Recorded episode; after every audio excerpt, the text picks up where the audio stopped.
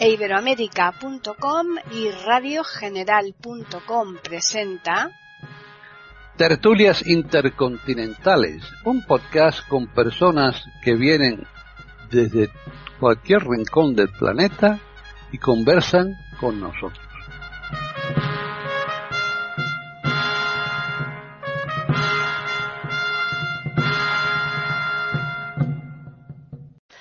Bienvenidos un día más a Tertulias Intercontinentales en iberoamérica.com. Soy Paqui Sánchez Galvarro y están conmigo, pues como habitualmente vienen eh, ocurriendo, mis contertulios de los lunes aquí en iberoamérica.com, pues con una charla diferente, con un tema distinto que previamente acordamos y que ahora ya en un momentito vamos a desvelar. De momento vamos a saludarlos y están en Argentina, Mendoza, la doctora René. ¿Qué tal? Bienvenida.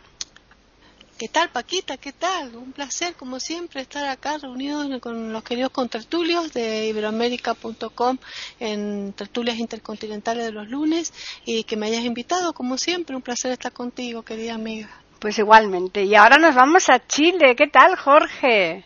Hola Paqui, hola amigos de la tertulia. Creo que el tema de hoy es fascinante y nos va a entretener no solo a nosotros, sino también a nuestros auditores. Así que con mucho gusto aquí hoy día. Pues sí, yo eso espero por lo menos.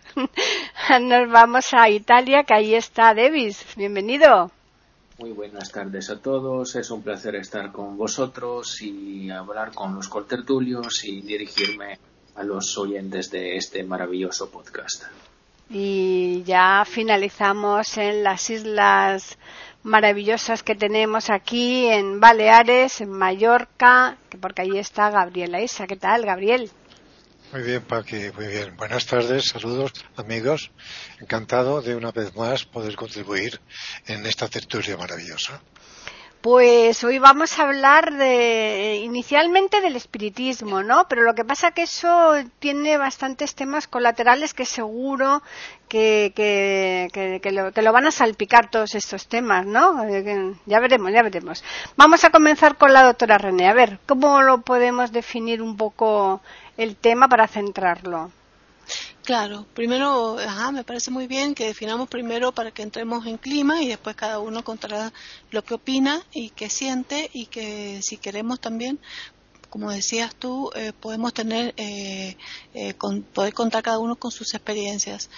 el espiritismo en realidad es una doctrina Em, en la cual las personas eh, físicas que, habitamos en, nosotros acá en este planeta, eh, teóricamente podemos comunicarnos con los espíritus de las personas que han fallecido.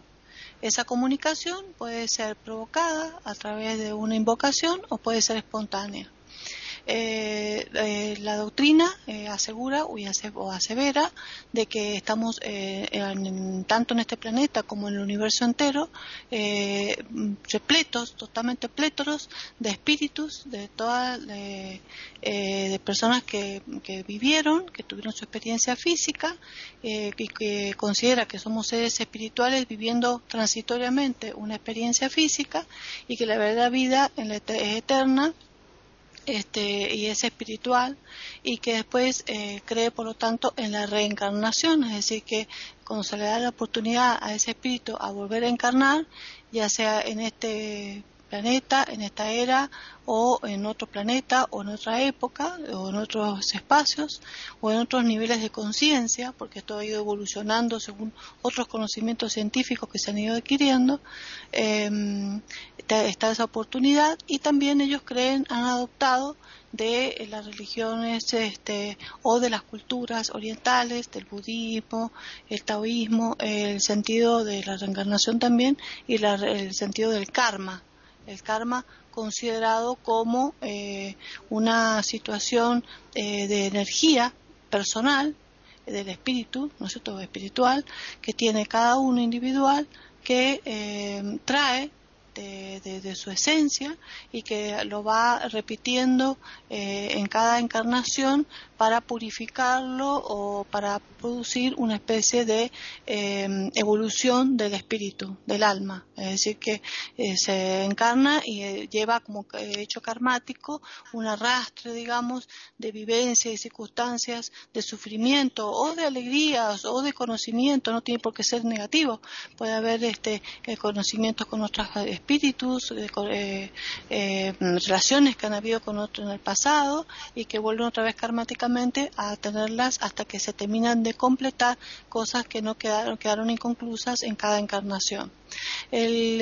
Más o menos se conoce o se cree que, apareció, eh, las prácticas espiritistas existieron, creo que, el hombre es hombre, eh, pero eh, se ha formalizado con Alan Kardec eh, que en el año nació en Francia, en Lyon, en el siglo XIX, él nació en el año 1804, murió en el año 1869 y él creó, eh, hizo un libro, muy, hizo varios libros, publicó varios libros, del cual eh, uno de los más importantes que es La vida de los espíritus, algo así, bueno, no me acuerdo bien el nombre del título del libro en el año 1900, 1857, sí.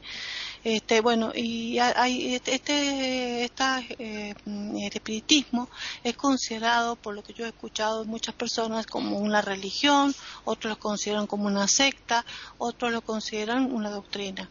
Y hay muchísimas escuelas en todo el mundo, repartido, por supuesto, organizaciones federales, nacionales, provinciales, eh, y escuelas espiritistas donde se practica eh, eh, la comunicación con, las almas a través de personas que tienen condiciones naturales de mediunidad y ahora el término es canal. El término nuevo ahora es canal, es decir, personas que tienen el canal o la condición de canalizar esa energía de ese espíritu que quiere comunicarse espontáneamente o a través de una invocación.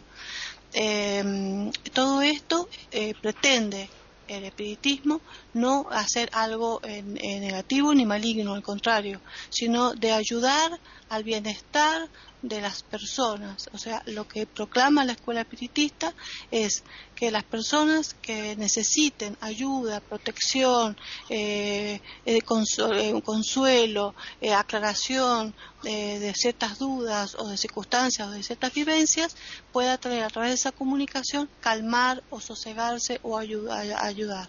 bíblicamente, eh, teóricamente no está aceptado, la Iglesia Católica por supuesto y el cristianismo no lo acepta.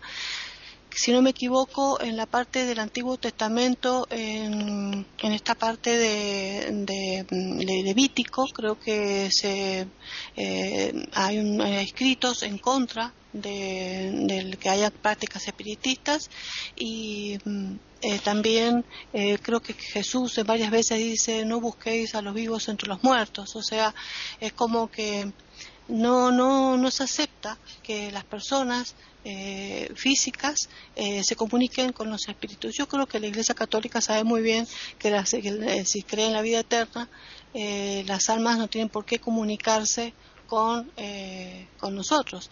Y, pero sin embargo sabemos muy bien que los sacerdotes son llamados para bendecir casas cuando hay ruidos o cosas y que hay un alma que no se evolucionó. Entonces piden ellos que uno ore, que la oración va a hacer que esa alma eh, pueda encontrar la luz pero la realidad de los eh, espiritistas es que esa alma quiere decir algo y ellos tratan de hacer los canales para la comunicación. Por ahora me quedo aquí y bueno, doy lugar a mis amigos para que sigan hablando sus cosas y después vamos a contar experiencias. Jorge. Bueno, el tema de la muerte ha fascinado a los hombres de todas las épocas, pero, como dijo René, el espiritismo, en su sentido actual, nace con Alain Kardec en Francia es bueno precisar que este hombre no se llamaba así, recibió este nombre en una sesión espírita donde un espíritu le comunica que él vivió en una vida anterior entre los druidas y en esa tribu él ocupaba el nombre de Allan Kardec, nombre que toma para escribir sus libros. Allan Kardec eh, se dedicó a los negocios y a la docencia. Él fue hizo clases de química, física, anatomía y astronomía. y alcanzó relevancia en estas disciplinas. También colaboró con el gran educador suizo Pestalozzi. Él pretendía que esto fuera mucho más que una doctrina, él pretendía que fuera la ciencia del espíritu. Él fue un hombre de formación científica, como quedó claro de las clases que impartía, y fue alrededor de los 50 años cuando incursiona en el tema del espiritismo, cuando recibe una invitación de una mujer que en aquel entonces se llamaban una sensitiva. Y él dudaba, ponía en duda que esto fuera posible, pero cuando participa en una sesión con estas mesitas de tres patas, le interesa muchísimo el fenómeno y se dedica a estudiarlo. Y concluye que efectivamente existe esta comunicación con los espíritus y escribe su libro que alcanzó rápidamente amplia difusión en toda Europa y llegó a tener connotados seguidores como Charles Dickens, eh, Víctor Hugo y Arthur Conan Doyle, el creador de Sherlock Holmes. Arthur Conan Doyle en su segundo matrimonio su mujer era medium. Y aquí voy a contar una anécdota interesante que ilustra el tema. Conan Doyle se hizo muy amigo del famoso mago Houdini, y por esos días había fallecido la mujer de, la, perdón, la madre de Houdini, a la cual el mago amaba entrañablemente, y Arthur Conan Doyle lo invita a una sesión para llamar a su madre, invocarla. Y Houdini va, y la invocadora es la mujer de Conan Doyle, que hace lo que ahora se conoce como psicografía o escritura automática, y escribe una extensa página de la madre de Houdini y Houdini examina la carta y concluye que es falsa, que fue una invención de la mujer de Conan Doyle con lo cual se enemistaron. Y él concluye por varios elementos. Uno, la carta estaba escrita en inglés y la madre de Houdini nunca habló el inglés. Dos, le da por nombre el nombre artístico de Houdini y su madre jamás usó ese nombre, siempre lo llamó por su verdadero nombre. Y la carta además contenía una cruz, símbolo que nunca usó la madre, que además no era cristiana. Entonces Houdini le responde al matrimonio Doyle con un libro que se llamó Un mago entre los espíritus. Quiero aclarar que Houdini no negaba la existencia de espíritus, sino que era muy observador de no ser engañado, de que no le pasaran gatos por liebre en esta materia. Cuando Houdini agoniza, le deja escrito en un papel a su mujer diez palabras y le dice, contacta algún medium y si es capaz de transmitirte estas diez palabras que yo te dejo aquí, vamos a tener una confirmación.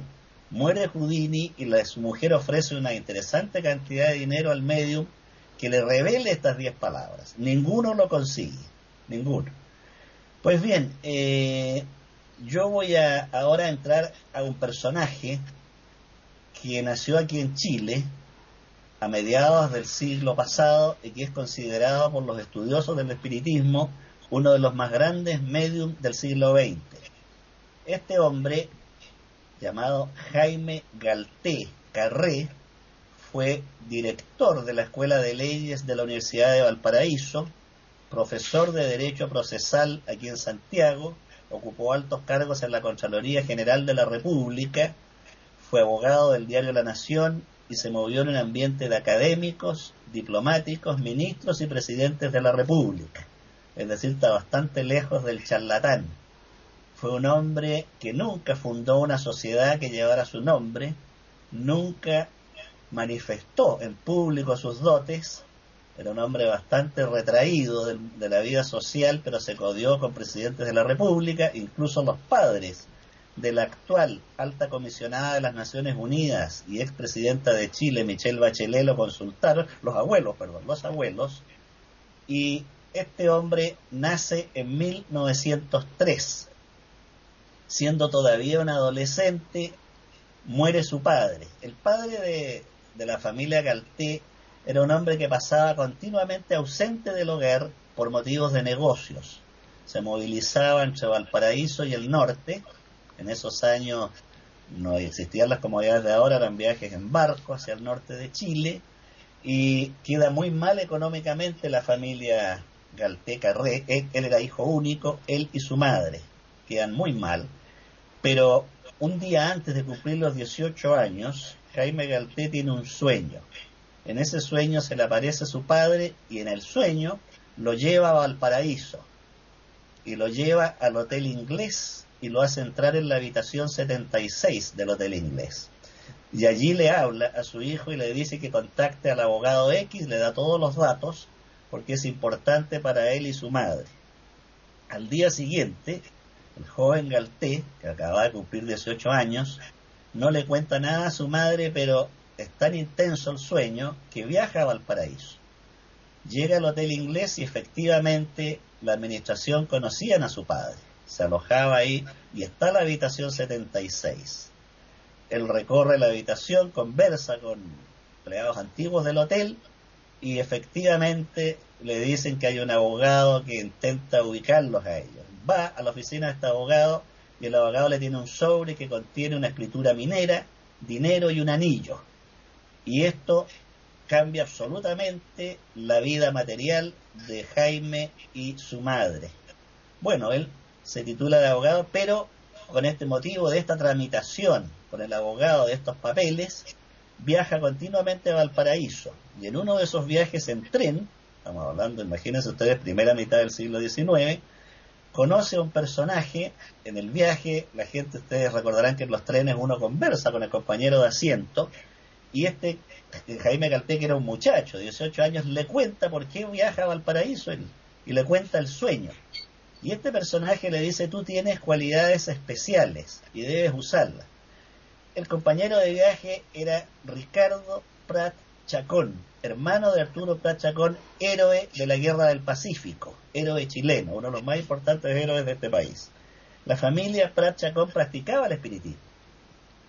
Entonces Ricardo Prat invita al joven Jaime Galté a una sesión que se va a hacer en la Intendencia de Valparaíso y que está presidida por el intendente.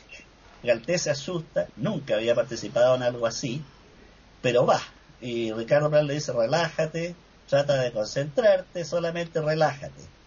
Y le ponen un papel y un lápiz delante, y este muchacho empieza a quedarse dormido. De pronto coge el lápiz y empieza a escribir a gran velocidad en el papel. Cuando despierta, dice que una extraña sensación de frío le va recorriendo el cuerpo de la cabeza a los pies y esa sensación se concentra luego en el estómago leen el papel y dice lo siguiente. Soy marino del barco Itata que acaba de naufragar frente a las costas de Coquimbo. Eh, he muerto y necesito que usted contacte a mi madre y a mi esposa y le da la dirección en el Cerro Tanto. Para Gabriel y Davis le aclaro que Valparaíso es una ciudad llena de cerros y las casas cuelgan en las laderas y en las faldas de los cerros. Entonces eh, el intendente manda un mozo al Mercurio de Valparaíso. En esos años, que no existía ninguna tecnología digital, las últimas noticias se anotaban en una pizarra con tiza, una pizarra en las galerías del Mercurio. Vuelve el mozo y le dice que no hay nada, que la pizarra está vacía. Bueno, el intendente levanta la sesión y cuando salen los invita a caminar y van al Mercurio. Y llegan y hay un hombre escribiendo con la tiza y dice acaba de hundirse el barco Itata debo señalarles que en ese barco viajaban 400 personas y mm. salvaron solo 26. Fue una terrible tragedia que ocurrió el año 1922. O sea, Jaime Galté predijo esto mediante esta, este trance a los 19 años. Bueno, Ricardo Prat los lleva a la prefectura, perdón, a la capitanía de puerto, ven la nómina de los muertos y efectivamente estaba Froilán González, que era el nombre que aparecía en el escrito, firmando el mensaje van con el intendente a la cabeza al cerro que indica este papel. Ah, y el papel además agregaba algo importantísimo que se me pasó. Busquen en el hornillo, un hornillo viejo que ya no se usa, entre las cenizas hay una caja, ahí hay dinero. Buscan en ese hornillo y efectivamente aparece la caja con dinero que se la entregan a la madre de este marino y a la esposa. A partir de ese instante, el intendente y Ricardo Prat eh, tienen muy en cuenta las dotes de este muchacho, que él mismo es el más extrañado. Eh, se va dando a conocer en círculos muy cerrados estas aptitudes de Jaime Galté, que conoció al presidente Salvador Allende, a Enrique Silva Sima, ministro de Relaciones Exteriores, a Carlos Ibáñez del Campo, se movió en círculos muy elevados, incluso mejoró del cáncer al director de la Sociedad de Endocrinología de Santiago. Lo curioso es que estas cualidades sanadoras de Galté las hace a través de un médico suizo que se encarna en él, médico que murió en Bolivia. Y recetas, y las recetas son de medicamentos sumamente refinados, porque han sido estudiadas estas recetas, eh, con medicamentos de última generación que ni siquiera se daban en Chile y había que buscarlos en el extranjero. También cuentan, porque todavía hay personas vivas que conocieron a Galté a través de sus padres. Eh, está vivo el nieto de Jaime Galté y cuentan algunas eh, personas cuyos padres fueron íntimos amigos de Jaime Galté que cuando tomaba, él además fue el tratadista del derecho procesal, escribió manuales de derecho procesal, que cuando tomaba exámenes y el alumno dudaba le decía, lo que está pensando está correcto, dígalo. Entonces, eh, este hombre, yo soy muy escéptico en esto, pero dada la seriedad del personaje siempre me ha intrigado muchísimo. Porque repito, él nunca difundió sus cualidades, nunca ganó un centavo con esto. Actualmente está vivo aquí en Chile Alfredo Reyes.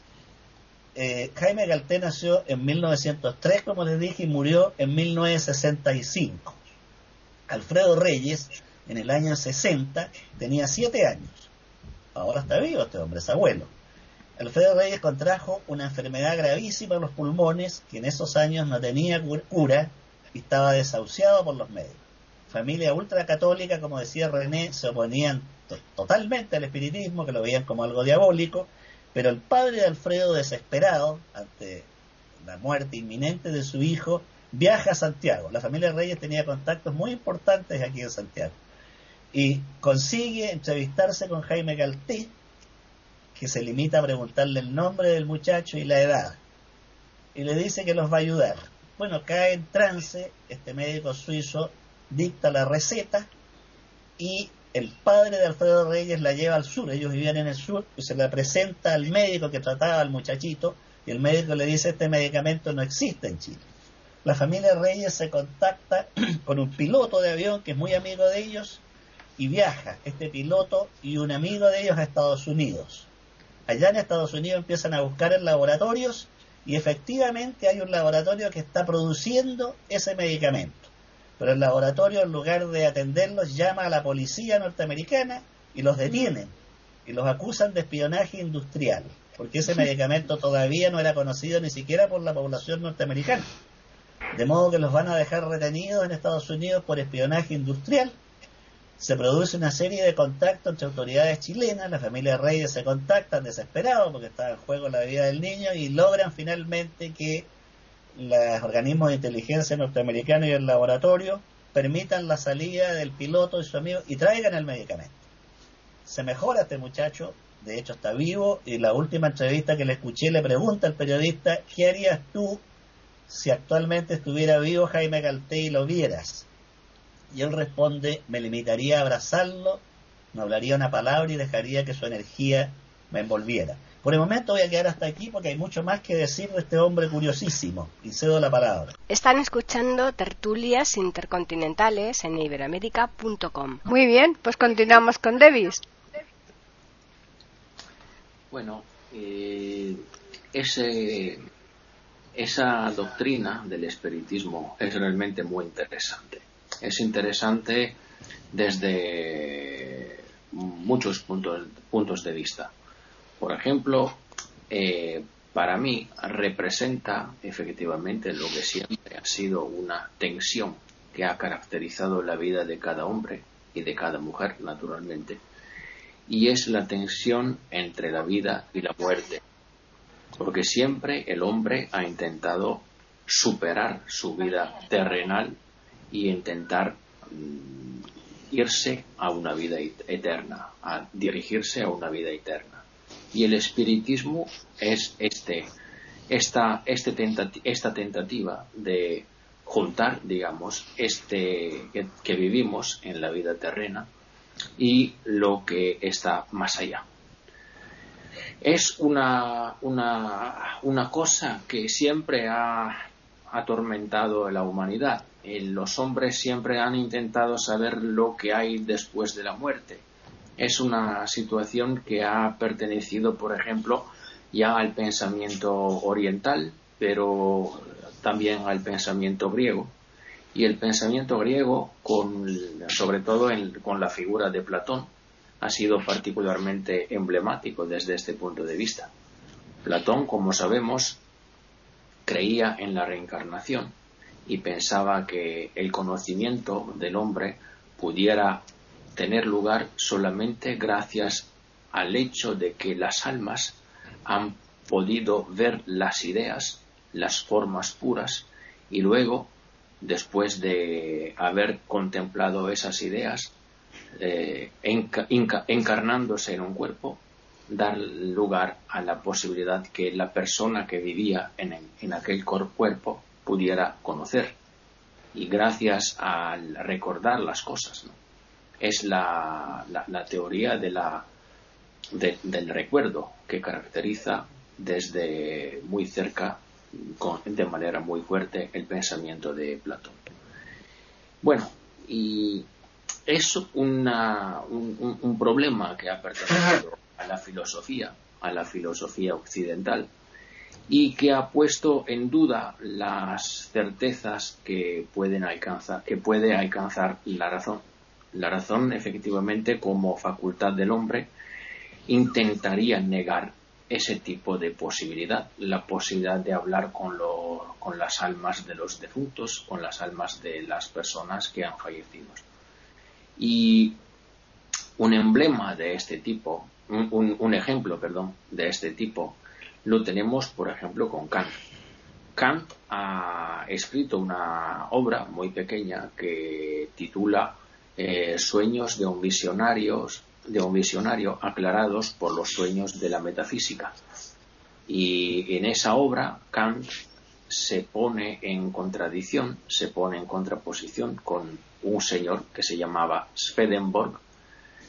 Y ese Swedenborg sostenía que él podía hablar con los defuntos, sostenía que creía, perdón, que, se pudiera hablar con los defuntos, que los vivos pueden hablar con los muertos, creía haber vivido también físicamente, incluso físicamente, las experiencias del paraíso, del infierno, y Kant se puso de una forma bastante irónica a decir que esas eran mentiras.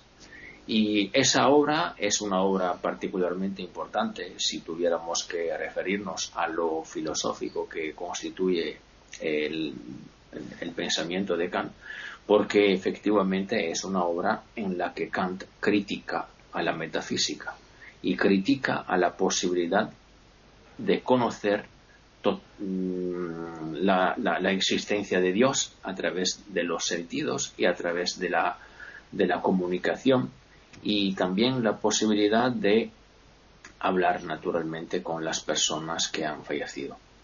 De momento quedo aquí para seguir después. Muy bien. Gabriel. Bien, creo que queda patente, clarísimamente, que después de la participación de mis ilustres colegas, con las magistrales explicaciones que han dado sobre el tema, poco me queda por añadir.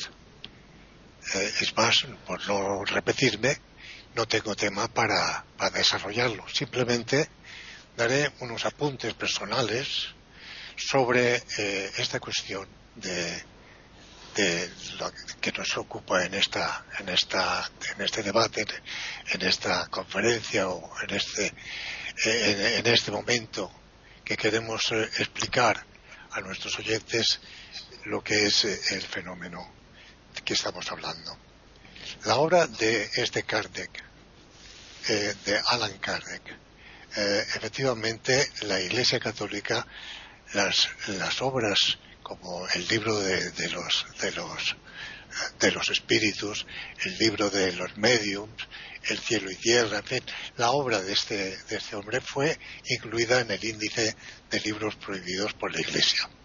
La Iglesia Católica, eh, en este sentido, es muy reacia de aceptar la comunicación eh, entre los muertos y los vivos. Sin embargo, hemos de admitir que eh, el fenómeno preocupa, ha preocupado y sigue preocupando. Desde la más remota antigüedad se ha tenido un interés por saber qué es lo que ocurre con el alma, el espíritu, una vez que eh, sale del cuerpo. No hay más que los que hemos tenido el privilegio de ver y los videntes tienen, por ejemplo, una eh, visión de, la persona eh, hoy y mañana fallece y observan esa persona en el ataúd o en la cama y se fijan y dicen aquí falta algo. Efectivamente, aquello ya no es la misma persona, falta del alma vital, que le llaman los franceses. El alma es lo que realmente vitaliza a, la persona. El cuerpo es la envoltura, la encarnación. Y lo que interesa es lo que hay dentro, si hay algo, pero que mueve y que llamamos alma o espíritu. En la historia e incluso en la literatura, en, la, en el teatro, en la Edad Media, por ejemplo, en la obra shakespeariana, tenemos el caso de Macbeth, que el rey, el rey se aparece a su hijo, el rey que ha sido asesinado, es una imagen que aparece en la obra, pero es la preocupación que ya existía, sigue existiendo, de los muertos. La obra de Zorrilla, de, de, Zorrilla, de don Juan Tenorio, la obra de Zorrilla, también el comendador se le presenta a don Juan Tenorio. Efectivamente, es un hecho que se repite, se repite en todos los órdenes de la vida. Y eh, nosotros creemos o no creemos en otra vida, pero se puede uno preguntar, ¿es una vida la que vivimos tan corta que hay que pensar que no hay algo después? Que esto tiene una continuidad, una continuación, llamémoslo el cielo o llamémoslo incluso otros planetas, otra dimensión, como se ha hablado.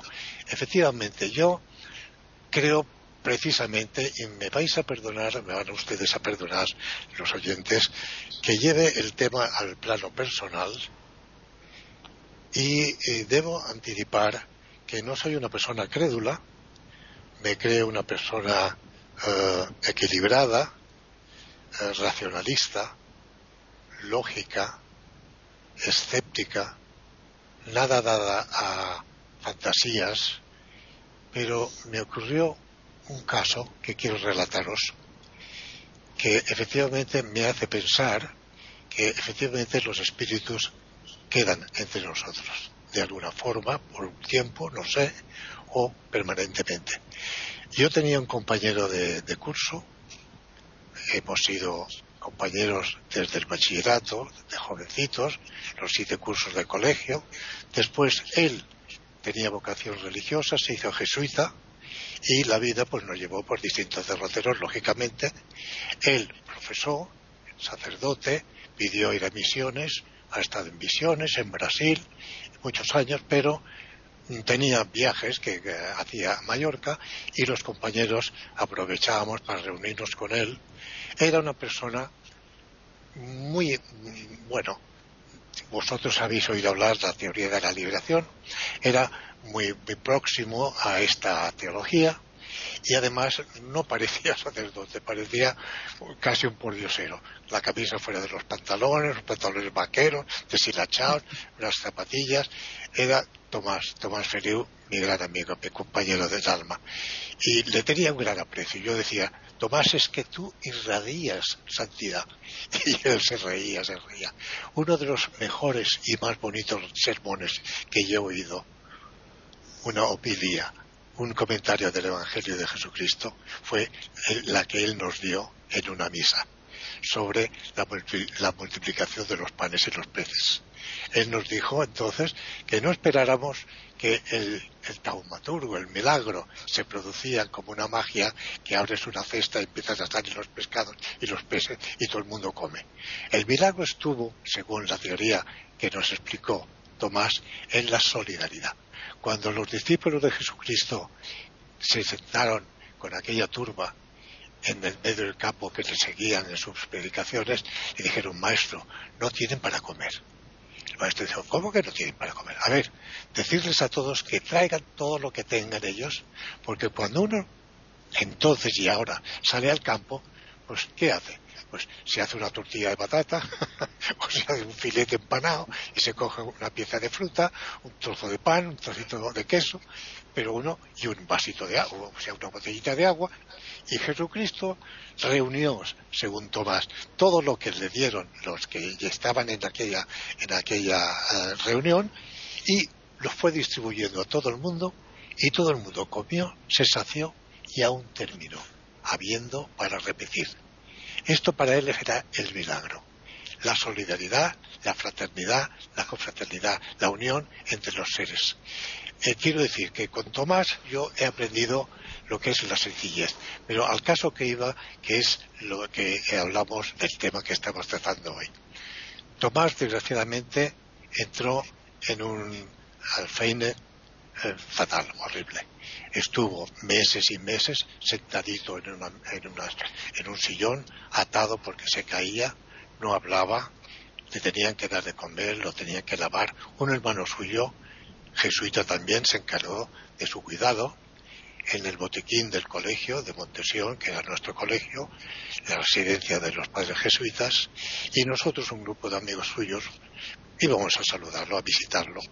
Estábamos un rato con él, aunque no había conversación, porque él no se manifestaba, no hablaba el pobre, y yo me sentaba a su lado, yo ciego naturalmente, le cogía de la mano.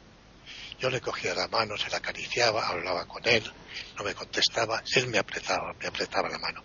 Y como yo llevaba a mi perro guía, le ponía la, la correa del perro guía en su mano.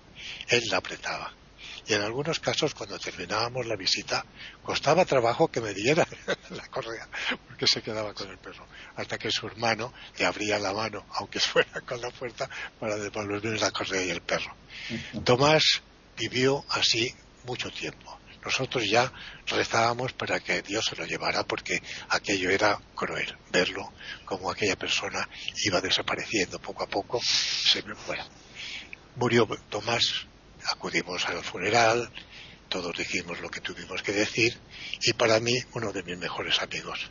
Pero voy a la historia. Yo por la noche acostumbraba y acostumbro a cerrar la verja que comunica mi casa con el jardín.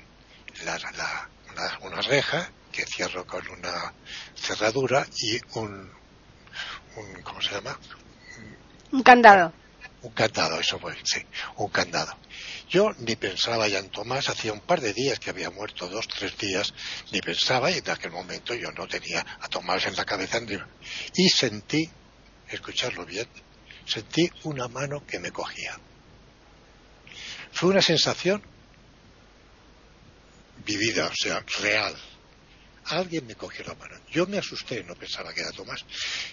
Y llamé a mi, a mi, a mi hija, a mi mujer, hice abrir el, jardín, encender todas las luces, mi hija hizo un recorrido por todo el jardín pensando que hubiera podido entrar algún ladrón queriendo entrar, había cogido mi mano para forzarme a entrar.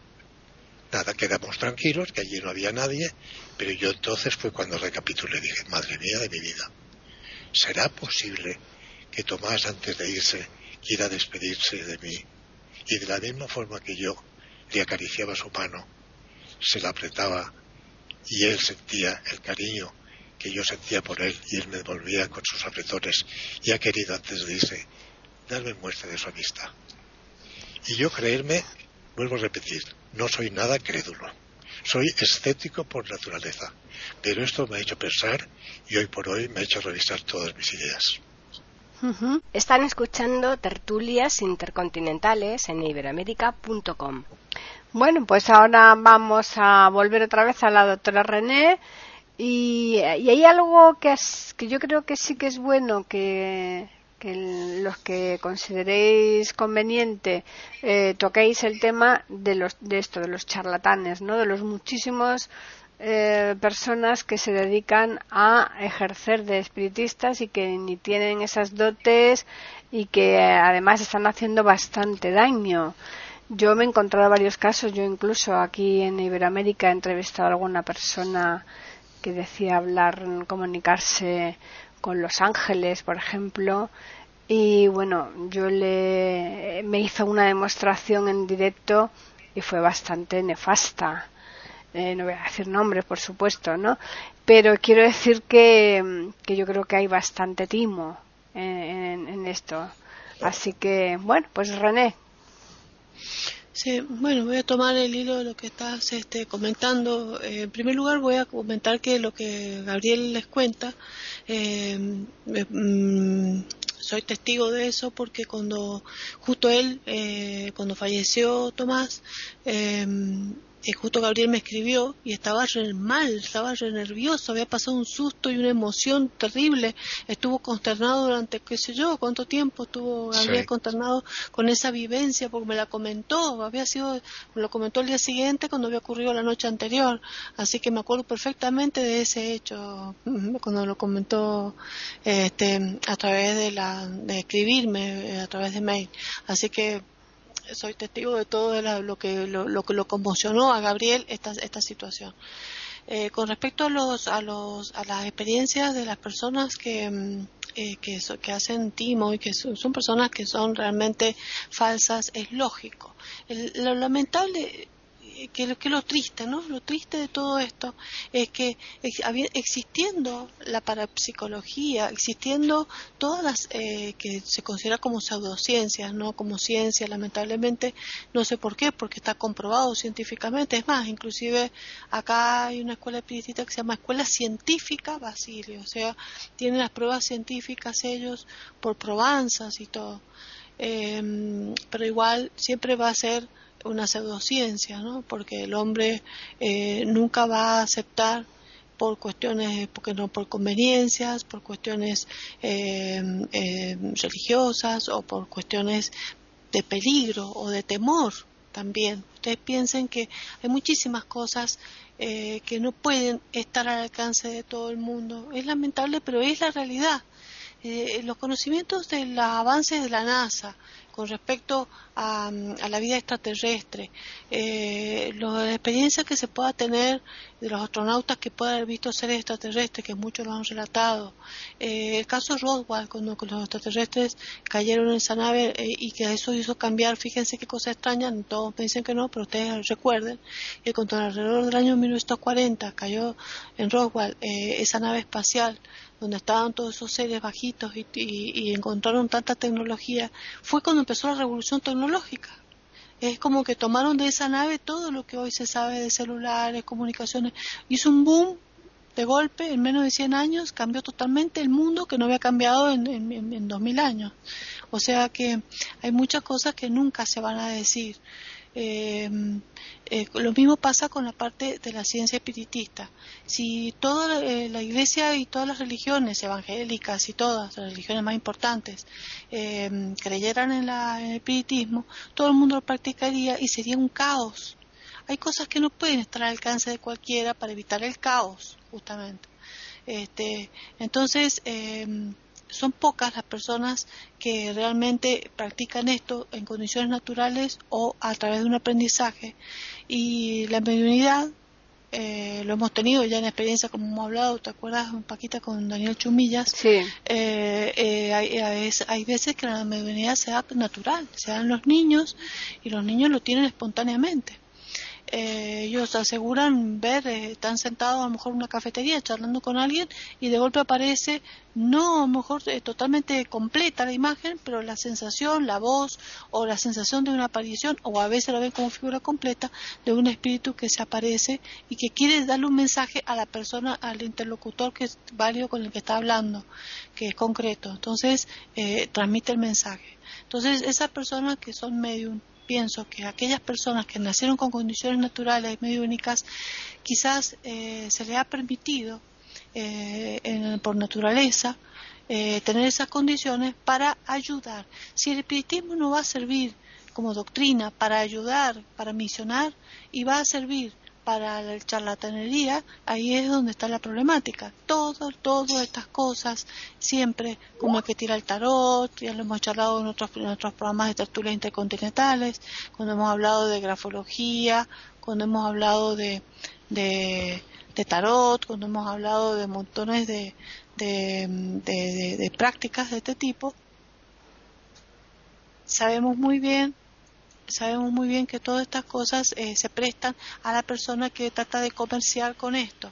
Yo creo que una de las cosas más fáciles, muy fáciles, para poder darse cuenta que es mentira es cuando empiezan a cobrar. Cuando cobran y con precios altos, ahí yo entro a desconfiar. Fíjense que las personas que, tienen condiciones naturales para cualquiera de estas prácticas, eh, eh, a su voluntad o no cobran nada o lo hacen por, por amor o lo hacen por porque sienten la necesidad de, hacerlo. Cuando ya se dedican se instalan la oficinita este con todo eh, todo porque hay todo un montaje Saben que las personas que hacen espiritismo o que dicen que ven o que llaman a la persona, hacen todo un montaje tipo show con los ahumerios especiales que tienen olor, no sé cuánto incienso eh, y otros más y, tienen este, eh, algunos santos este, y, mezclan varias cosas, algunos, o sea, emplean el fetichismo y mm, algunos usan el agua como medio, otros las cartas del tarot, otros una bola de cristal o, o lo que sea, eh, instalan, digamos, el kiosquito. Entonces, ¿y cuánto sale? Y mil pesos, por ejemplo. Este, entonces yo ya, ahí yo ya empiezo a desconfiar. Entonces, eh, y te dicen dos o tres cosas que no coinciden con tu realidad. Entonces, eh, como le pasó, como contaba Jorge, la historia de, de Houdini. Em, hay, hay mucho, mucho, mucho, yo creo que eh, hay un 70% de, de charlatanes. Por eso es que eh, la Iglesia quizás también trate de proclamar que estas cosas no se hagan, para que no caigan las personas, eh, las personas ingenuas en manos de los tránfugas que son oportunistas. Pero la realidad es que eh, en, la, en, la, en, la realidad es que la, doctrina existe y yo creo perfectamente. ¿Por qué? Porque he tenido experiencias personales vívidas donde no puedo decir que no, porque lo he visto. A ver, vamos a hablar, ahora les voy a explicar un poquito lo personal. Em, cuando yo era chica, cuando yo tendría unos 13 años, eh, a través de una gente conocida, me, eh, se reunió mi mamá, mi madre, que le encantaba la parapsicología, la astrología y todas esas cosas, estaba incursionando esa temática, la llamaron una gente que no conocía a ella, eh, a través de una amiga, eh, para una reunión a través de hacer lo que llaman Ouija o lo de la copa, que era poner una mesa, ¿no es cierto?, la copa dada vuelta, una copa de cristal dada vuelta con todas las letras del abecedario puestas en cuadraditos con las letras bien marcadas, eh, una por una, en círculo, y la copa, eh, dos personas tomaban la parte de, la base de la copa, la copa dada vuelta, ¿no es cierto?, eh, con sus dos dedos, con dos dedos y empezaban a, a, la copa a moverse.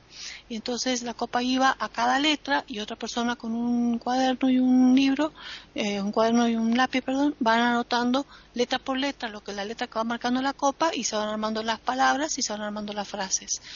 Eh, lo raro de esto que eh, eh, las copas no siempre se movían cuando una persona la arrastraba. No es que la persona agarrara la copa y la llevara a tal lugar. ¿Entienden? Sino que la copa empieza a moverse sola. Las personas acercan su mano y hay aproximadamente como un centímetro de distancia entre los dedos y la copa y la copa empieza a girar, a girar en círculo y empieza yun, yun y a una velocidad tan grande a veces que se cae la copa. Y la vuelven a levantar y se vuelve a caer. Entonces, y cuando se va, el, teóricamente un espíritu que ha dado un mensaje determinado a una determinada persona de los que están ahí presentes, se va por un costado, se va, se va, se va, y si no la atajan se cae al piso, se va por el costado de la mesa. Em, lo raro es que mi mamá cuando asistió no la conocía a nadie, y entonces empezó a vino un espíritu que lo conocían porque venía a todas esas sesiones las sesiones tenían un ritual evidentemente había un ritual, ¿no? Ellos trataban de colocar incienso, trataban de que se hiciera en plenilunio, eh, un viernes eh, de luna llena, de un día viernes a las 21 horas exactas eh, se tenían que hacer un ayuno, esas personas que practicaban eso, que ponían sobre la copa, hacer un ayuno nada más que de líquido todo el día, tenían que estar en oración toda la semana y previo a, empezar la, acción, una hora antes empezaban todos a rezar el rosario eh, para tratar de invocar a Dios eh, para que no bajara, porque el miedo de ellos era que bajara un espíritu, o sea, se posicionara sobre la copa un espíritu malo, porque siempre se piensan que hay espíritus malos y buenos alrededor y tenían miedo, ¿no? Entonces rezando se sentían protegidos, creían que formaban un campus, digamos, de energético de bondad y de, oración para que las almas más positivas, más buenas pudieran comunicarse y dejar su mensaje. Bueno, mi mamá observando todo eso, por supuesto, totalmente incrédula, como todo el mundo que va a esos lugares, pero siempre hay algo que lo moviliza al ser humano. Uno, la curiosidad. En segundo lugar, eh, el deseo porque en el fondo siempre está el deseo de querer que, es inherente al humano, como dijo, dijeron ahí Davis también, es, es, que es inherente al ser humano la necesidad de conocer qué hay más allá, qué pasa después de la muerte. Y el querer comunicarse quisiera, o sea, uno quisiera que las personas que fallecieron y que uno quiso, se les apareciera ahí, les dijera a uno, mira, cuando me morí me pasó esto y me encontré con fulano, estoy muy bien, estoy en tal lugar, pero si se les apareciera, uno se muere de un infarto, o se desmaya, o sea, no lo podemos evitar, o sea, que queremos y no queremos, es una cosa así, entonces somos duales, no, no somos concretos en nuestra hora de, de ser la sinceridad. Entonces eh, mi mamá movilizada por todo eso fue a escuchar. Cuando después aparece la copa, empieza a girar, a girar, a girar rápidamente, eh, con una agilidad impresionante, empezó a ir letra por letra, pero con tanta velocidad que las letras, cuando se acerca la letra, la levanta la letra, las tira, las da vuelta, o sea, está la fuerza de la copa que hace que, la, que la, el cuadradito de, de cartoncito de la letra salte o sea, las hace saltar las letras, ¿no? Y las tiene que volver a acomodar. Entonces dice, ¿quién eres? Soy Aide, dijo. ¿Y quién eres Aide? Mamá de Silvia, o sea, la madre de mi mamá. Mi mamá casi le da un infarto porque se le había muerto la madre cuando ella tenía nueve años, a punto de cumplir diez años. Eh, no, no, no que menos pensó que en su madre, porque más que nada siempre había sido criada por su abuela, que había muerto su madre de un parto. Eh, entonces eh, dijo, eh, le dio unos mensajes, le dijo, te cuido como una niña, o me das mucho trabajo, le dijo mi mamá, y yo cuido a René, o sea, a mí. y me mandó un mensaje, ¿no? Un mensaje que se los voy a contar porque, bueno, un mensaje que yo lo tenía guardadito hasta hace poco que lo tiré, lo tenía guardado toda mi vida en un, en un estuchito. René, cuando yo era chiquita, yo tenía 13 años, no seas tan orgullosa de tu saber que hay gente muy humilde pero muy buena. Eh, sería porque vaya a saber, en esa época yo sería soberbia, lo que era buena alumna y a lo mejor un poco despectiva, como son los chicos cuando tienen esa, eh, esa, esa personalidad. ¿no? Entonces eso me sirvió mucho, fíjense cómo me sirvió para darme cuenta de, empecé a ser humilde y a darme cuenta que no era nadie pero pero con otro sentido no eh, ahora después la autoestima por el piso pero por otras causas pero me quiso cambiar y a observar otras cosas y a reconocer otras personas y a cambiar mucha mentalidad que había sido impuesta más que nada por el tipo de educación que yo he tenido.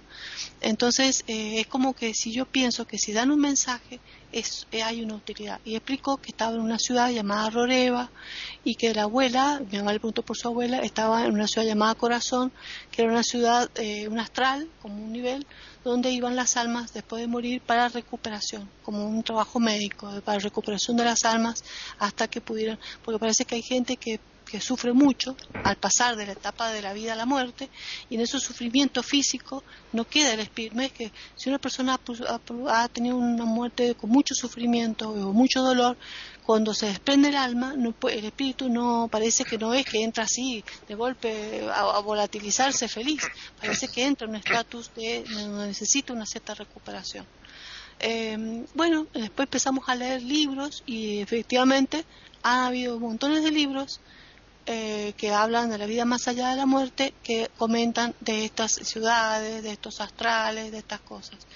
Esa experiencia la viví yo personalmente a través de una amiga mía de la infancia, dice, hagámoslo de la copa, dale, venite que hay unas amigas mías de la facultad que quieren hacerla, qué sé yo. A mí me dio miedo porque si lo hacía, mi mamá me contaba era una cosa, pero estar yo ahí presente ya eso ya era una cosa que me producía terror, pánico.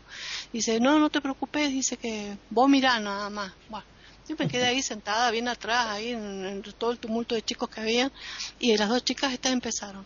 Claro, se empezó a mover, la copa a mucho, mucha velocidad y se caía, se movía y se caía, no, no, no lograba hacer el desplazamiento sobre el vidrio de la mesa. Eh, entonces, y los insultó a todos, dijo malas palabras. Yo me asusté, empecé a rezar, Dios mío, Dios mío, Dios mío.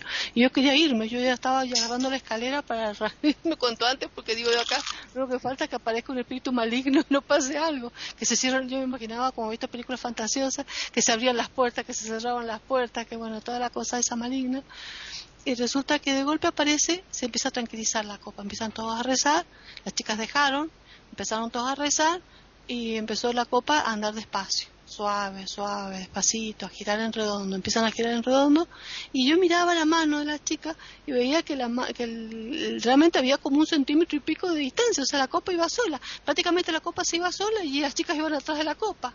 En el momento que la copa anda un trecho como de unos 6, 7 centímetros eh, sola hasta que después se queda frenada, entonces vuelve otra vez las manos a acercarse y sigue andando. O sea, como que necesita la energía de, de, la, de las personas que están actuando en ese momento, pero de, una, no es que vos la arrastres, sino que necesita que la, energía de esa persona para poder desplazarse. Es como que el espíritu utiliza la energía de las personas que participan para poder manifestarse.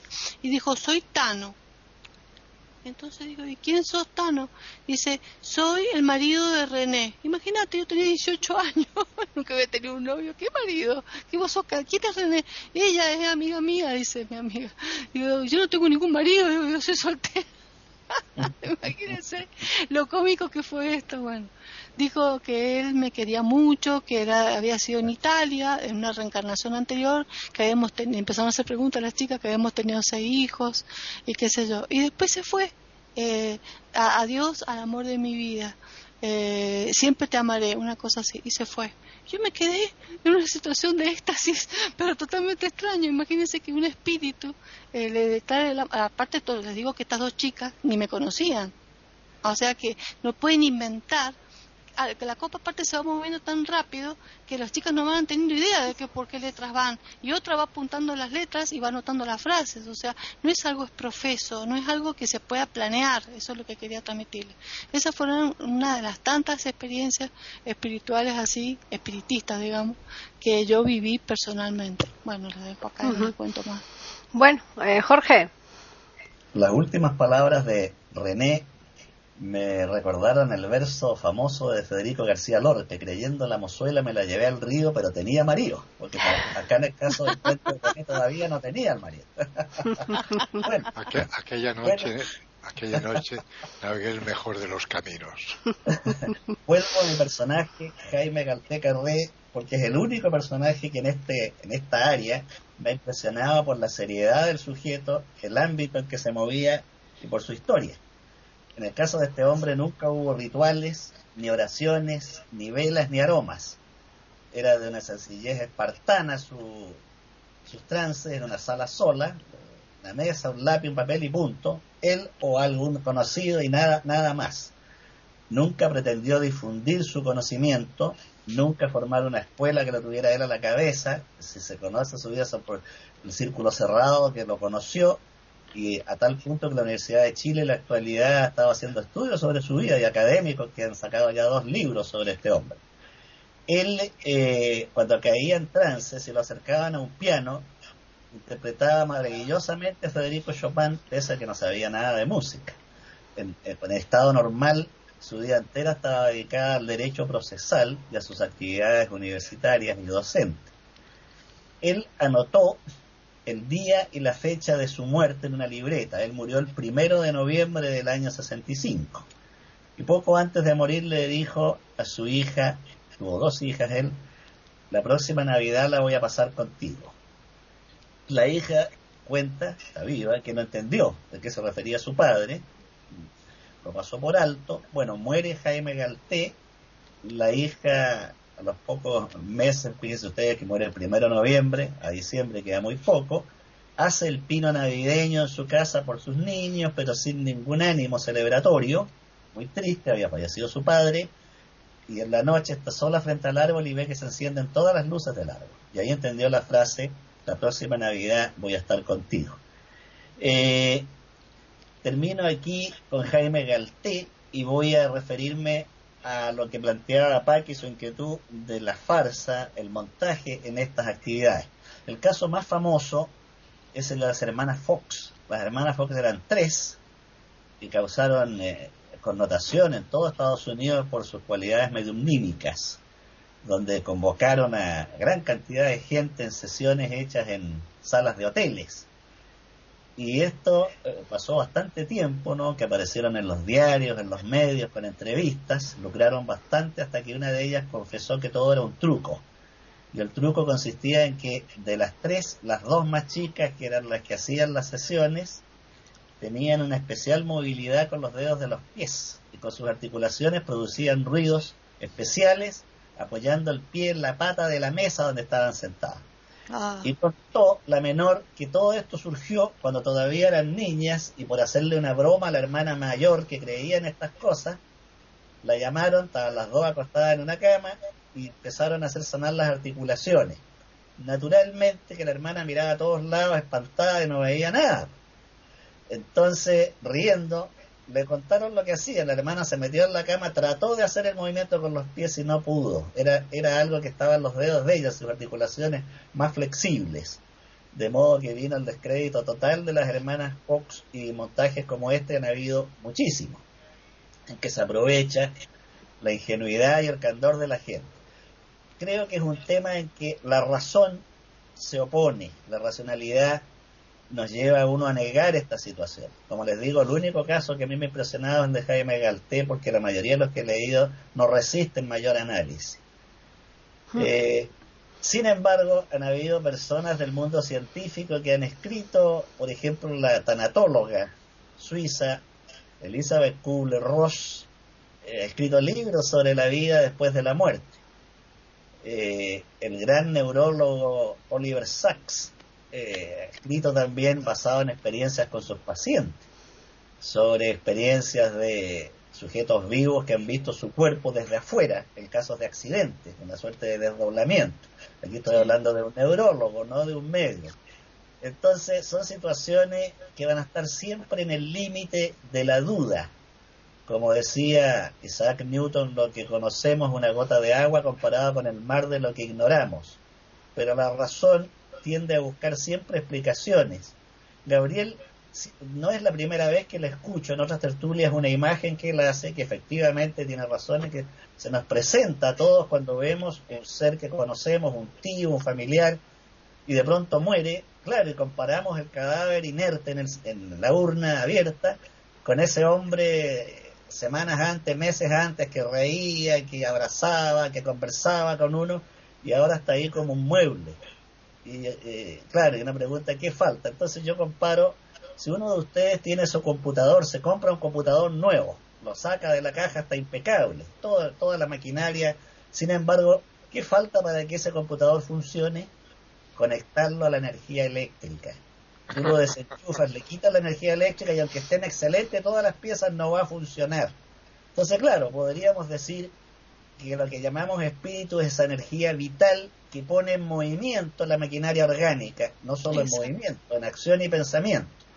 Pero todavía sigue generando dudas esta explicación. Bueno, y esa energía vital, ¿dónde se sitúa? ¿Cómo se mueve?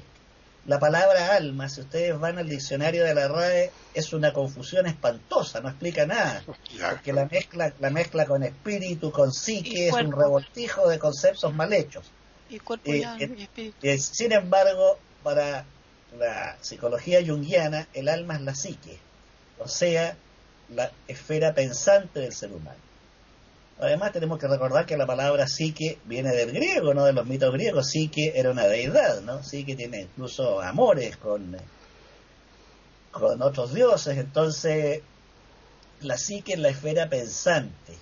Bueno, aceptemos que la psique es la esfera pensante, pero pareciera que hay otra cosa distinta a la psique, que sería un, un cuerpo etéreo, energético, que va más allá del pensamiento. De ser así, tendría que existir también en los demás mamíferos, como lo sostenía Aristóteles. Aristóteles en su Tratado del Alma, les recomiendo que lo lean, eh, a nuestros auditores, eh, extiende eh, el, alma a todos los seres, incluso a las plantas. No es privativo del ser humano como lo establecen las religiones. Si existe una energía vital, sería absurdo que exista solamente para el ser humano. Sería una de nuestras tantas arrogancias y discriminaciones. Por un momento quedo aquí. Están escuchando tertulias intercontinentales en iberoamérica.com. Davis. Bueno, señores míos, es, es un tema, como ya veis, bastante complejo y que siempre ha pertenecido al, al espíritu humano, a la, a la mente humana y a la manera de vivir que, a la que estamos acostumbrados nosotros.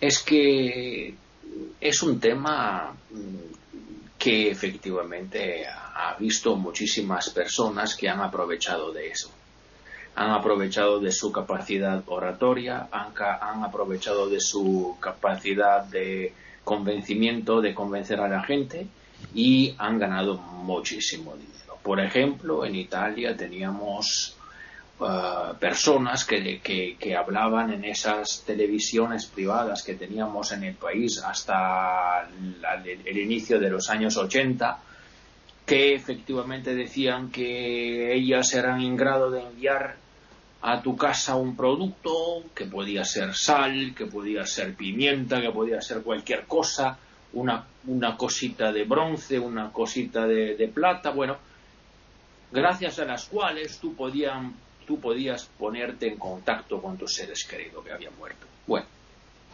y, y cuánto han ganado esas personas, ¿eh? Han ganado muchísimo dinero, han ganado realmente un despropósito. Y eso es el, problema. El problema es que la gente quiere aprovecharse de las debilidades que padecemos para intentar ganar dinero sobre estas. Y es una conducta moral absolutamente que, no, que no se puede calificar. Que no se puede calificar. Incalificable para mí. Y con respecto a lo personal que he vivido, yo no he tenido particulares experiencias de este tipo. Yo, claro, como todos, cuando me, acuerdo, cuando me acuerdo de mi infancia, de mi niñez, cuando me acuerdo de lo que he vivido en pasado, bueno, a veces me ocurre o me ocurre oler unos perfumes que, que, había, que habían caracterizado mi vida cuando era pequeño yo. Por ejemplo, el perfume que, se, que, que, olía yo cuando mi abuela abría su apartador, su, su mueble en que tenía, no sé, las meriendas o las cosas para preparar los dulces, ese azúcar de vainilla, no sé si se dice así en español también, creo que mm, sí. Sí, sí. Y, es un, azúcar que, que tiene un, perfume estrepitoso, extraordinario. Y de vez en cuando, claro, cuando no siempre cuando pienso en mi abuela, también cuando no la pienso, cuando no pienso en ella, me ocurre, eh, me ocurre oler, me ocurre oler ese tipo de perfume. O si no, el perfume que, que caracterizaba, por ejemplo, la tienda de mi tía, de mi tía que, que tenía una tienda de, de, alimentos y, también tenía un perfume maravilloso. De vez en cuando se me ocurre olerlo. Bueno, que estoy contento, pero a ver, eso yo no creo que, sea una, como decir, un testigo de, de, qué sé yo. Yo creo que es claramente una consecuencia. he vivido con ellas, han sido personas para mí muy importantes y claro, y me animo en pensar que, que me estén cerca, que estén cerca de mí, pero que es difícil. La razón, como dijo justamente Jorge, se opone, la razón se, opone y además la razón de una persona que ha estudiado y que está estudiando cada día filosofía se opone aún más, puedo garantizarle efectivamente, ya le he hablado de Kant y, no ha sido el único que se opuso efectivamente a esa posibilidad. es una posibilidad maravillosa que tenemos, que, que, en la que yo desgraciadamente no tengo la suerte de creer, pero que sinceramente me gustaría. Yo tengo muchísimas experiencias y Jorge y, René lo, han contado perfectamente. Yo tengo una amiga que me dice que se sueña de los números del, de, un juego y cuando despierta va a jugar ese número, va a poner estos números y bueno, que gana. Y gana frecuentemente que yo no tengo nada que decir, que yo no, no, voy a negar la validez de esta experiencia de ninguna forma. Y ella dice que eh, se sueña de su tía y su tía le da los números, ella ve su tía, oye, oye su voz. Bueno, yo estoy contentísimo para ella. A mí nunca me ha ocurrido.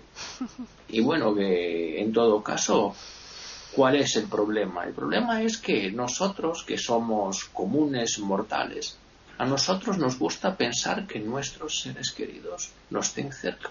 Y tener cerca a nuestros seres queridos es una, una cosa muy buena.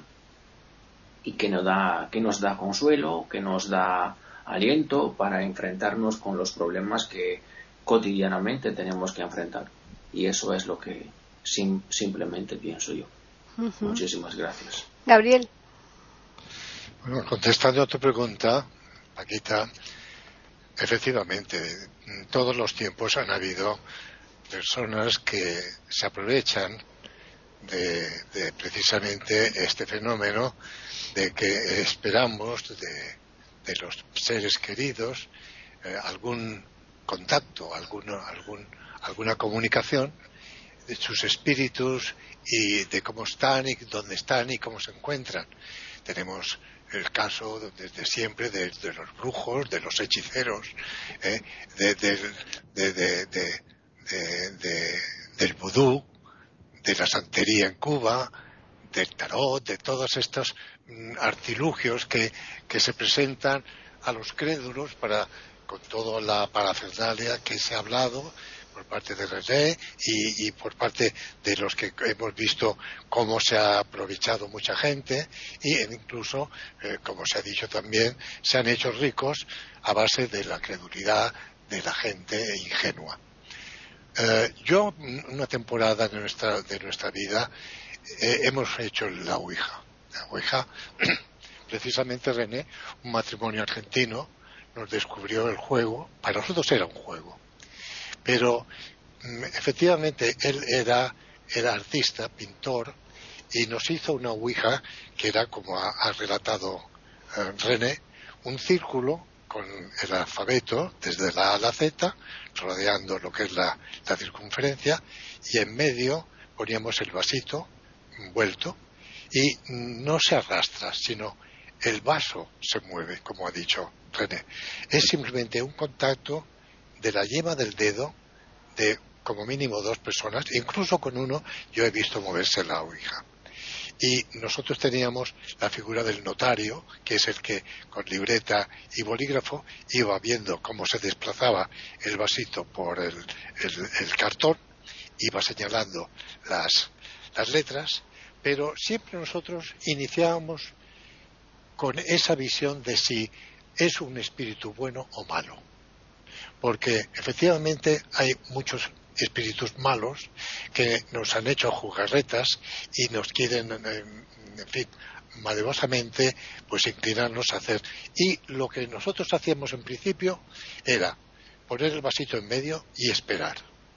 Y decíamos, ¿hay alguien ahí que se manifieste? Si hay alguien que se manifieste, empezamos a ver cómo se movía el vasito efectivamente se movía solo. Entonces, dos colocaban la yema del dedo encima, pero un contacto mínimo, sin apretar.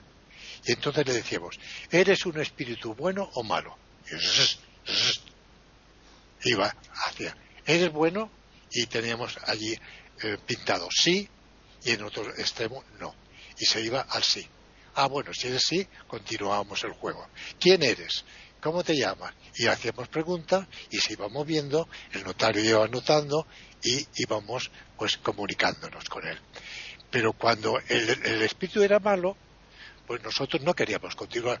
Levantábamos el vaso, le dábamos un soplido y el espíritu se nos iba y volvíamos a empezar y volvíamos a empezar. Pero hemos tenido, creerme, ¿eh? Ratos buenísimos. Nosotros hemos estado hasta las cuatro y cinco de la madrugada con la Ouija, ¿eh? Era, era como una especie de, de vicio. Hemos tenido comunicación, me acuerdo, como este amigo mío, Maxim, era pintor, está fallecido. También era un compañero de los de mi curso del colegio. Y, nos comunicamos, nos dijo que era Francisco de Goya y Cifuentes. ¡Hombre! Don Francisco. Y, contesta la Ouija. No me grites, Zopenco, no soy sordo. escuchen, escuchen. Y dice, pero, don Francisco, usted era sordo. Dice, sí, lo era, lo era. o sea, que en la situación en que se encontraba don Francisco ahora ya no era sordo. Y otra vez nos apareció el espíritu de una cocotte francesa, Gigi, hablándonos francés. Ça va comme ça, mon amour, ça va, petit, fais pompier, que vous savez, y nosotros riéndonos. Bueno, hemos tenido ratos maravillosos, pero ratos serios, yo me he comunicado con mi padre. Lo bueno del caso es que con la Ouija se expresa exactamente igual como se expresaba mi padre, con sus mismos mm, dichos o su forma de hablar. Eh, si hablábamos con un francés, tenía acento francés. Si hablábamos con un argentino, eran expresiones argentinas. Y, con, mi padre nos dijo que estaba muy feliz, que estaba, eh, que aparecía joven, que todo el mundo allí aparecía menos edad la que tenía y que había una, una felicidad y una tranquilidad. O sea, te, te, te, daba una impresión aquello que, que, lo hemos comentado tantas veces hasta llegar a un extremo que dejamos de jugar a esto. Porque ya se ponía la cosa un poco fea, ¿sabéis? Ya aparecían cosas extrañas, ya no coincidía. Por ejemplo, yo tengo una ánfora, una ánfora que rescatamos del mar y es una ánfora, como comprenderéis, muy antigua, romana, y y dijo que miráramos debajo del ánfora que había mucho dinero. Enseguida fuimos a ver el ánfora. Claro, no había ni, ni nada. Entonces, llegamos a pensar, llegamos a pensar que se refería que el valor del ánfora era de mucho dinero. La única interpretación que podíamos sacar. Pero podía contar anécdotas porque han sido años. Pero llegamos un, un momento, como mi amigo Maxim volvió a emigrar a Estados Unidos había venido de Estados Unidos porque de Argentina emigraron a Houston, Texas, y él era, era artista y además publicista, eh, trabajaba en publicidad, y, y cuando volvió, después de estas aventuras de la Ouija, le, preguntamos que investigara en Estados Unidos, a ver qué es lo que pensaban de, de este juego, de lo que fuera. Y nos contó diciendo que sí, que había consultado y nos habían dicho que lo tomáramos como un juego, que no, no le diéramos demasiada importancia, pero que no nos aficionáramos demasiado y dejamos de jugar. Bueno, pues eh, ya nos hemos pasado de largo del tiempo, así que un minuto un minuto cada uno solamente para hacer un mínimo resumen y cerrar el, programa, ¿eh? porque nos hemos pasado ya, como os digo, de bastantes minutos. Así que, René. Bueno, eh, simplemente mm, decir que es, para mí, eh, así como hay gente que no cree, eh, yo soy una persona que he estudiado medicina, por lo cual siempre he tenido un estudio científico eh, de lo cual lo que menos se ha creído justamente en, lo, en, el espíritu, en el alma, en los fenómenos, en, todo eso, todo lo que pueda negarse al respecto. Sin embargo, yo siempre lo he sentido, lo he sentido desde pequeña, así que mm, lo creo por convicción, porque lo siento, no porque lo, me, lo, me lo imponga nadie, ni nada. Eh, creo que justamente que eh, esa energía, esa vitalidad, esa, mm, sabemos por principio físico que la energía no se pierde, la energía se transforma. Entonces, si se, se va la energía del cuerpo físico, esa energía tiene que ir a otra parte. Por supuesto que ignoramos dónde va, no sabemos. Todo lo que sabemos es, eh, es de experiencias así, experiencias de espíritus que han relatado a través de medium o de médicos eh, que han tenido experiencias con pacientes que han muerto y han vuelto a nacer, han revivido a través de, han muerto 20, 30 minutos, que no se, se explica por la ciencia cómo el cerebro nos ha deteriorado y han revivido a través de la reanimación. Eso está descrito en muchos libros científicos, ¿eh? que lo he leído, escrito por médicos, y ellos eh, mismos explican cosas similares, cómo salen de la habitación de la terapia, se van a una esquina de la terapia y ven cómo lo reaniman al cuerpo y cómo vuelven al cuerpo. Eh, y describen cosas que pasaron alrededor y hasta fuera de la terapia. tengo muchos relatos de esos y de gente conocida también. Y como cosa actual, eh, vigente. Eh, por ejemplo, hay clínicas acá, de hechos en edificios antiguos, donde, por ejemplo, sin ir más lejos, mi propio hijo trabaja en una clínica donde en el quirófano, en la noche, todas las noches, el ruiderío de, que se mueven las camillas, se mueven las cosas, aunque no haya nadie.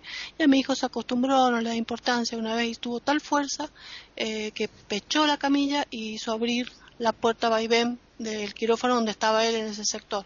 Ahí estaba con una compañera también y con el camillero, se asustaron muchísimo cuando vieron y hasta ahí llegó nomás. Eh, todos dicen que lo nombran como un personaje que era de la limpieza de la clínica y que falleció por una mala praxis ahí en un acto quirúrgico en ese quirófano. Eh, esas cosas suelen ocurrir, por ejemplo, hay otra clínica oftalmológica que, queda totalmente cerrada en la noche y el vigilante que queda, la vigilancia que queda afuera, ve cómo se prende la luz y se apaga, se prende la luz y se apaga por los sensores eh, en las distintas habitaciones, captan algo y se prenden y se apagan. Y un reloj que hay allí a las 3 de la de la, de la tarde todos los días se para el reloj. Ah, ya son las 3 de la tarde, se paró el reloj. Tiene que darle cuerda de nuevo. Compraron otro reloj, reloj y a las 3 de la tarde se para el reloj y tienen juguetes para chicos, por ejemplo, para los niños que pacientes que son de oftalmología pediátrica, este, le dan juguetitos para que se entretengan en la sala de espera mientras dilatan las pupilas y después los guardan, cuando pasan a de la tarde se termina, se cierra y se hace todo el ordenamiento del quirófano y de toda la parte esa eh, para anotar la parte prequirúrgica y todo, y donde guardan los juguetes, en el armario hay un pianito que siempre suena varias veces en las tardes, sobre todo los días jueves, a la tardecita, después de las seis de la tarde, tin, tin, tin, empieza a sonar el pianito solo adentro de donde se guardan los juguetes. Esa casa es una casa eh, muy antigua, donde vivía el padre, eh, también médico oftalmólogo, que fue jefe de, servicio de oftalmología del Hospital Central, em, y es el padre del médico este doctor Saldívar, que es tan famoso internacionalmente. Em, ahí en esa casa él murió y murió a las 3 de la tarde. O sea, yo les cuento estas pequeñas cosas que no son fantasías, son cosas reales contadas por médicos escépticos y católicos, pero cuentan este hecho como una cosa, como una anécdota nada más, pero hasta ahí creen, punto. Entonces, conclusión, yo pienso que los espíritus que necesitan comunicarse con los seres eh, que están vivos es porque quieren algo decir. Eh, si alguien que tiene eh, es medio natural y puede comunicarse, puede ayudar a esa alma, o si ese espíritu quiere comunicar algo para ayudar a un humano en su vida, me parece bien. Si no, dejar que los espíritus descansen tranquilos y busquen la luz y nosotros hacer nuestra vida terrena que bastante complicada es. Así que no aconsejo a nadie, yo como médica, que las personas busquen eh, explicaciones o dudas o a, buscando personas medium para que tengan que comunicarse. Sí aconsejo que si quieren evocar el recuerdo y el afecto de alguien que falleció, a quien quisieron muchísimo, se vuelquen a la oración. De la manera que puedan, puedan orar comunicándose con los mejores deseos de amor a ese ser. Cuando llegue el momento, ellos, cada uno llegará el momento, porque todos somos, somos finitos, todos somos mortales, se verá que se hace. Pero pienso que a través de la oración y el buen pensamiento y la comunicación con la deidad, con Dios,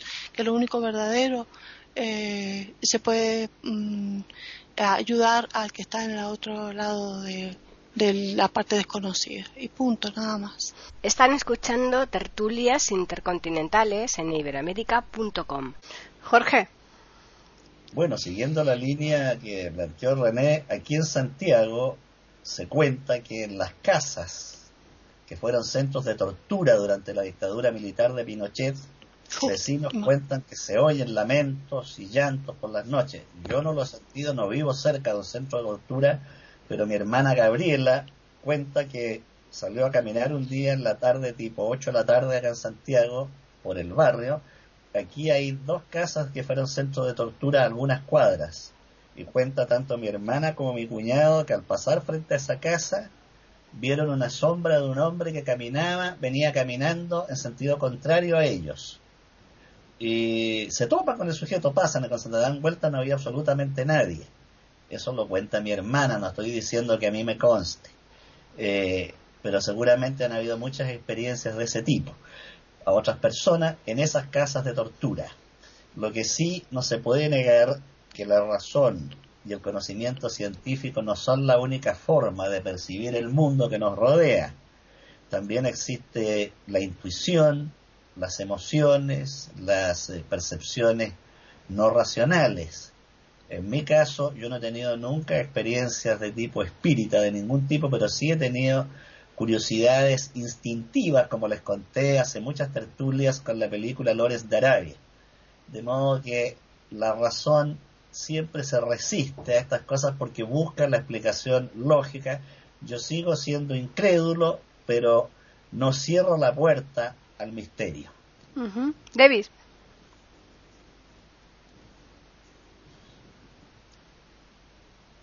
No sale Davis. Hola. Davis. Pues ha debido caer. Eh, eh, pues Gabriel. ¿Voy yo? Sí. ¿Voy yo? ¿Eh? Bueno, yo, yo no un minuto, 30 segundos. con todas las manifestaciones, los testimonios que hemos oído por parte mía y por parte de mis compañeros, hay que llegar a una conclusión de que, como los gallegos dicen, meigas a ver las ailas. Yo particularmente, a pesar de mi escepticismo y a pesar de mi racionalidad y mi lógica y mi equilibrio mental de momento, eh, quiero pensar que efectivamente hay algo y, bueno, debe estar con algún motivo. Estos espíritus están en transición, tal vez, y mientras están en la tierra, pues se manifiestan o no, se invocan o se aparecen, se aparecen eh, espontáneamente, como me pudo ocurrir con mi amigo Tomás. En fin, que para abreviar, yo estoy nadando en un mar de confusión. No, no me inclino ni a un lado ni a otro. Me quedo en el justo punto de equilibrio como balanza que soy y, y presumo de ello, de equilibrio. Muy bien. Bueno, si puedo. Sí, sí, claro. A ver, concluyo realmente de una forma muy breve diciendo que yo, como efectivamente ya he dicho, soy escéptico, que pero creo que espero que si hay algo más, si hay una energía, efectivamente, que, que, que se han desprendido de los cuerpos que han fallecido, efectivamente esas energías puedan servir de consuelo para lo que estamos acá. Eso, simplemente eso. Pues sí. Muchísimas. Bueno, pues como han visto nuestros oyentes, un tema bastante amplio, podríamos seguir aquí eh, durante bastante más tiempo, pero yo creo que con lo que se ha dicho ya es más que suficiente y lo que sí que, bueno, para tener mucho cuidado de los charlatanes, de los que realmente eh, a lo mejor tienen que ir a escuelas para aprender ¿no? las metodologías mm, para después engañar ¿no? a sus posibles clientes porque yo creo que el que tiene esas facultades, esas habilidades no necesita ni de escuelas ni de nada, las tiene y punto. No, exacto. ¿Eh? Entonces ahí yo creo que todas las escuelas que se dedican a esto sobran. Pero bueno, Vamos a dar, como siempre, el correo donde nos pueden escribir, que es tertulias.eiberoamerica.com y el Twitter, que es eiberoamerica con las iniciales EI y la A de América en mayúsculas. Y ahora ya, pues, eh, pensar qué es lo que vamos, de qué vamos a tratar la próxima semana aquí en Tertulias Intercontinentales de iberoamérica.com. Agradeceros como siempre vuestra presencia y a los oyentes emplazarles hasta la próxima tertulia.